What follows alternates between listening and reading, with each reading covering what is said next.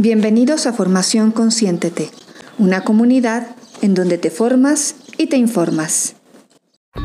Hola de nuevo, soy Bárbara Mora, terapeuta holística de conscientete.com, formación e información para tu desarrollo personal y en esta cápsula les quiero hablar de aquellas palabras de poder que hemos devaluado por el uso indiscriminado, por utilizarlas pues sin darles el peso y el valor que realmente tienen.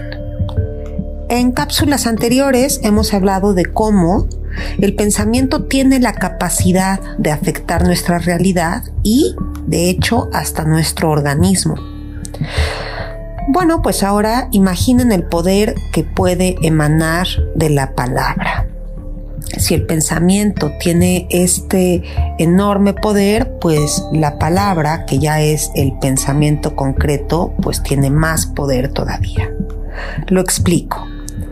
La palabra es la manifestación primera del pensamiento, la expresión más básica.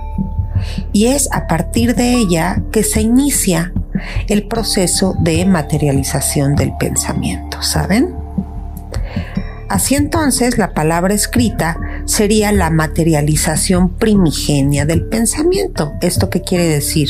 Pues por ahí dicen que las palabras se las lleva el viento, ¿no? Y de alguna manera, por eso es tan importante, por ejemplo, en una negociación tener un contrato, porque ahí está escrito, es decir, está establecido, se concreta la negociación y ya no hay eh, manera de que la palabra se la lleve el viento. Ahí está. Por eso digo que es la materialización primigenia del pensamiento. Entonces, primero pienso, manifiesto mi pensamiento en la palabra de manera oral y de inmediato materializo mi pensamiento en la palabra escrita. Esto quiere decir que las palabras tienen poder y usarlas sin ser conscientes del peso que sus significados otorgan, es como jugar pues a la brujita bobabó, ¿se acuerdan? ¿No? Y lanzar hechizos a diestra y siniestra sin hacernos responsables de las posibles consecuencias pues de lo dicho, de nuestras palabras. Tuve un maestro de psicología del personaje cuando estudiaba en la Sociedad General de escritores de México. Eh, él se llamaba José María Fernández Unzaín, eh, y aparte de que era un personaje eh, pues muy particular, en alguna clase nos aconsejaba ser muy cuidadosos al impulso de pronunciar la frase te amo durante el acto amoroso, durante el coito. Porque pues muy probablemente esta necesidad de decirle al otro te amo, pues se tratara solo de una sensación pasajera, dada la eh, sobredosis de drogas orgánicas que el erotismo emana, ¿no? Las feromonas, la oxitocina, la dopamina, la serotonina y que después del acto amoroso, pues en un futuro inmediato no tuviéramos realmente la capacidad de hacernos responsables de lo que acabábamos de decir y de los sentimientos que nuestra frase había despertado en el otro. En conclusión, es bien fácil pronunciar un te amo sin ser como muy conscientes de las consecuencias de una frase como esta. Y por lo tanto, no tener después la capacidad de hacernos responsables de nuestras palabras. Lo mismo sucede con otras palabras como odio, perdón, siempre, nunca, entre tantas otras. Por ejemplo, ¿con qué, facilidad, perdón, soltamos un te odio en una discusión? ¿Cuántas veces hemos pronunciado la palabra perdón sin estar realmente dispuestos a acatar nuestra falla y resarcir el daño. ¿O cuántas veces decimos, ay, es que siempre me pasa lo mismo, como si real y auténticamente nuestra, nuestra vida fuera así de monótona? ¿De veras siempre nos pasa lo mismo? O al revés, ¿cuántas veces decimos, es que nunca me haces caso? Realmente esa persona nunca te hace caso? Pues la realidad es que no. La realidad es que solo estamos usando las palabras como fuera de contexto y además las estamos desgastando. ¿Cuántas veces en tu vida has pronunciado un te amo? A ver, piénsalo tantito. Ok, ahora dime, ¿cuántas veces en tu vida has amado? ¿Coincide tu estadística? O sea, ¿realmente has amado la misma cantidad de veces que has dicho te amo? Si hiciéramos una gráfica que representara estas preguntas, ¿crees que, que sería una gráfica congruente? Cuando alguien más te dice te amo por vez primera, ¿lo crees así sin dudarlo? Pues es que tal vez si les otorgáramos a las palabras su verdadero poder, seríamos como mucho más cuidadosos al pronunciarlas y esto nos permitiría mayor claridad en nuestras relaciones interpersonales. Confiaríamos más si alguien nos dice te amo en que realmente lo que está diciendo es real, es auténtico. Vamos a pensar de nuevo en las palabras, pero como si se tratara de hechizos o de bendiciones o de maldiciones pues no andaríamos por la vida bendiciendo y maldiciendo, ¿no? Y hechizando a la gente así sin ton ni son, otra vez como la brujita bobabo. La creación de nuestra propia realidad inicia en las palabras que escogemos al comunicarnos. Eso es un hecho tangible. Respecto al consejo del maestro Unzaín, el que les contaba de la Sociedad General de Escritores, pues sería más acertado en un caso así decirte deseo durante el coito. Eso es un hecho, si no, no estarías ahí, quiero yo pensar. Si apenas estás experimentando la convivencia con el otro, pues sí, es mucho más acertado decirle te deseo que decirle te amo. Te amo ya implica pues muchas otras cosas, ¿no? Porque a ver, si de hecho no conocemos de manera más amplia al otro, ¿no? Solamente, ahora sí que solamente la estamos apenas conociendo en la parte corporal, pues ¿cómo es posible amarlo? O sea, de verdad ya conocemos sus defectos como para poder asegurar dicha afirmación que es como, insisto, tan comprometedora lo voy a decir en son de broma, pero por ejemplo, ya sabes si ronca, ¿no? Lo que quiero decir es que hay que repensar el poder que emanan cada una de las palabras que pronunciamos en nuestro día a día. Porque de esa manera nos otorga una visión distinta y mucho más clara al respecto de cómo nos estamos relacionando del por qué nos estamos relacionando de ciertas maneras y sobre todo nos va a permitir reflexionar si estamos o no haciéndonos responsables del impacto que causan nuestras palabras y si estamos dispuestos a acatar las consecuencias de nuestras frases. Si no empezamos por ahí, es que de verdad va a ser muy difícil que nos hagamos cargo del impacto de nuestros actos si no estamos logrando hacernos cargo del impacto de nuestras palabras, comenzando porque no les estamos dando el poder, el valor, el significado que real y auténticamente tienen, ¿cómo, cómo pensar que pudiéramos hacernos cargo del impacto de nuestros actos? ¿Ven cómo todo tiene como un baby steps, como paso a pasito? Volver a otorgar el poder que merece cada una de las palabras y honrarlas nos permite claridad y por lo tanto aminora en gran medida los conflictos de nuestra cotidianeidad. De ese modo nos hace a nosotros mismos la vida más amena, más certera, más clara y más relajada. Le restamos poder al drama y colocamos ese poder en donde real y auténticamente pertenece. Claro, por supuesto, las telenovelas no existirían, ¿verdad? Pero eso ya es otro punto y lo digo en son de broma. Como ejercicio voy a decir algunas de las frases que solemos usar sin otorgarles el poder real que contienen y que merecen. Y pues analícenlas y otórguenles el poder real de cada palabra. Vamos a meditar si realmente estamos dispuestos a pronunciar alguna de estas frases que diré y a hacerse responsables pues de los impactos que, que generan. La primera frase, te amaré por siempre. ¿Qué tal? Te amo más que a mi vida. No quiero que esto se acabe nunca. ¡Ay, joles! Espérense.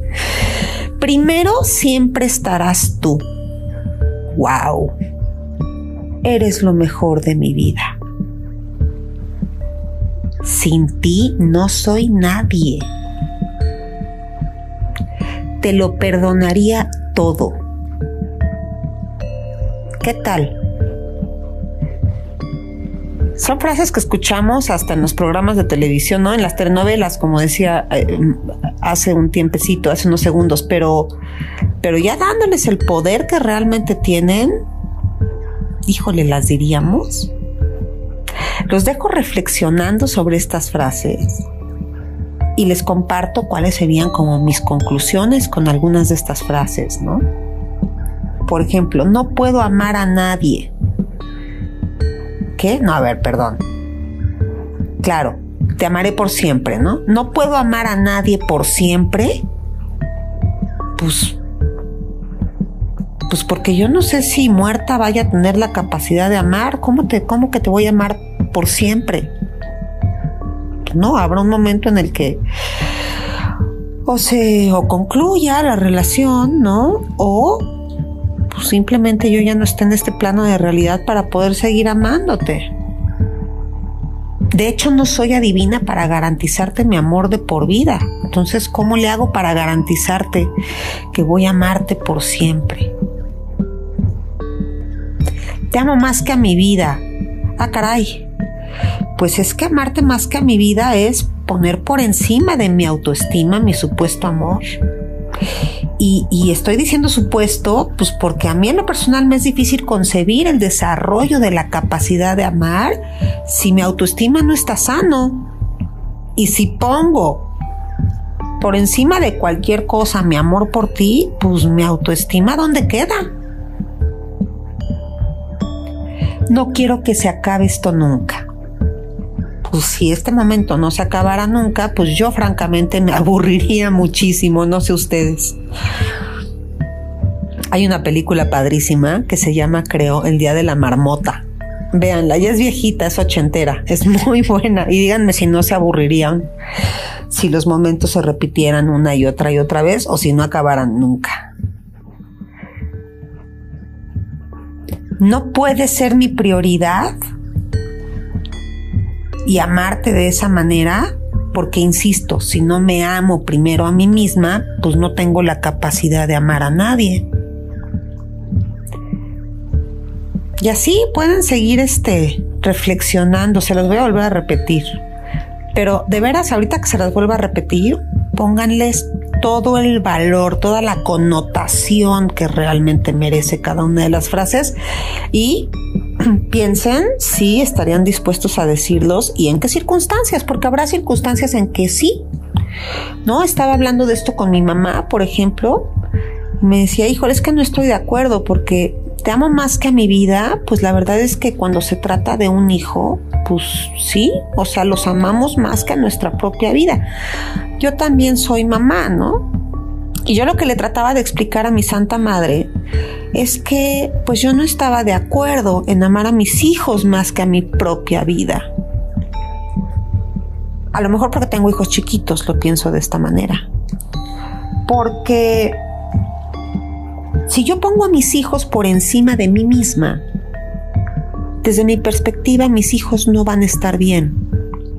Mis hijos necesitan una mamá con una autoestima alta, una mamá sana, una mamá eh, pues capaz, ¿no? Empoderada, aunque la palabra empoderada, híjole, de pronto me da rasquiña, pero vaya, como para explicarme, para que pueda criar a mis hijos de la mejor manera posible y poderles proyectar a mis hijos pues esta seguridad, esta paz, esta calma que requieren para su desarrollo óptimo, ¿no?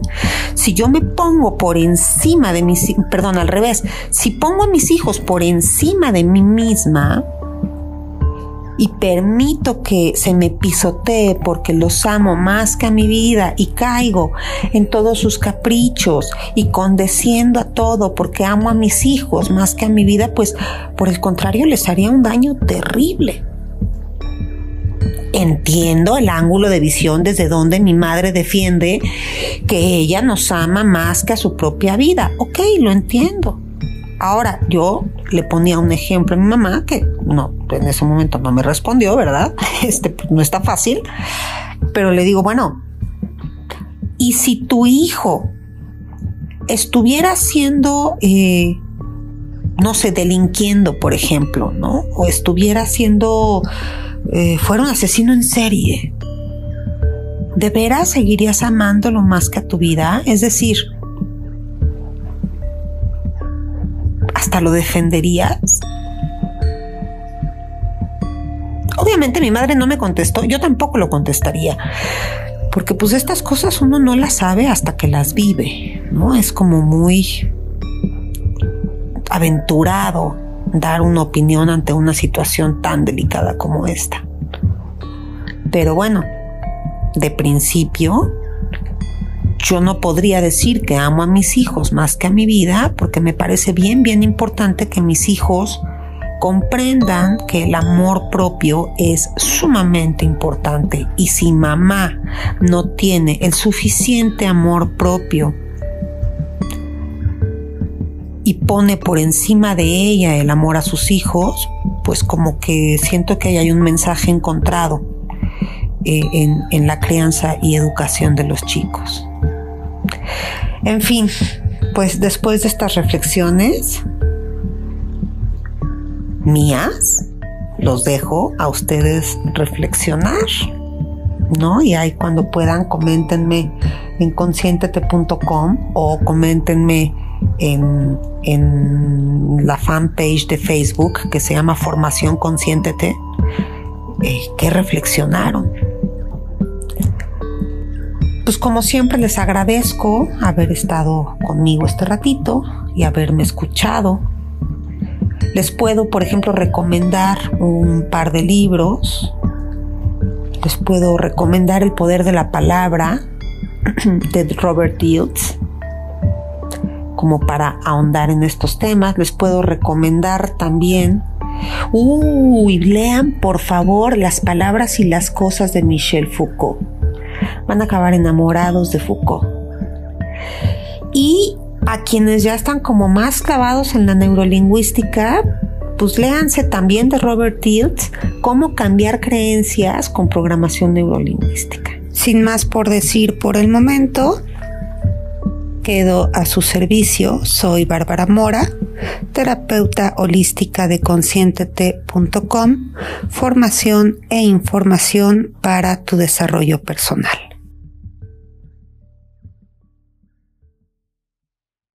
Muchísimas gracias por haber estado con nosotros. Esperamos de verdad que lo hayas disfrutado y te esperamos en la próxima cápsula de Formación Consciéntete. Formación Consciéntete formación e información para tu desarrollo personal. Hasta la próxima.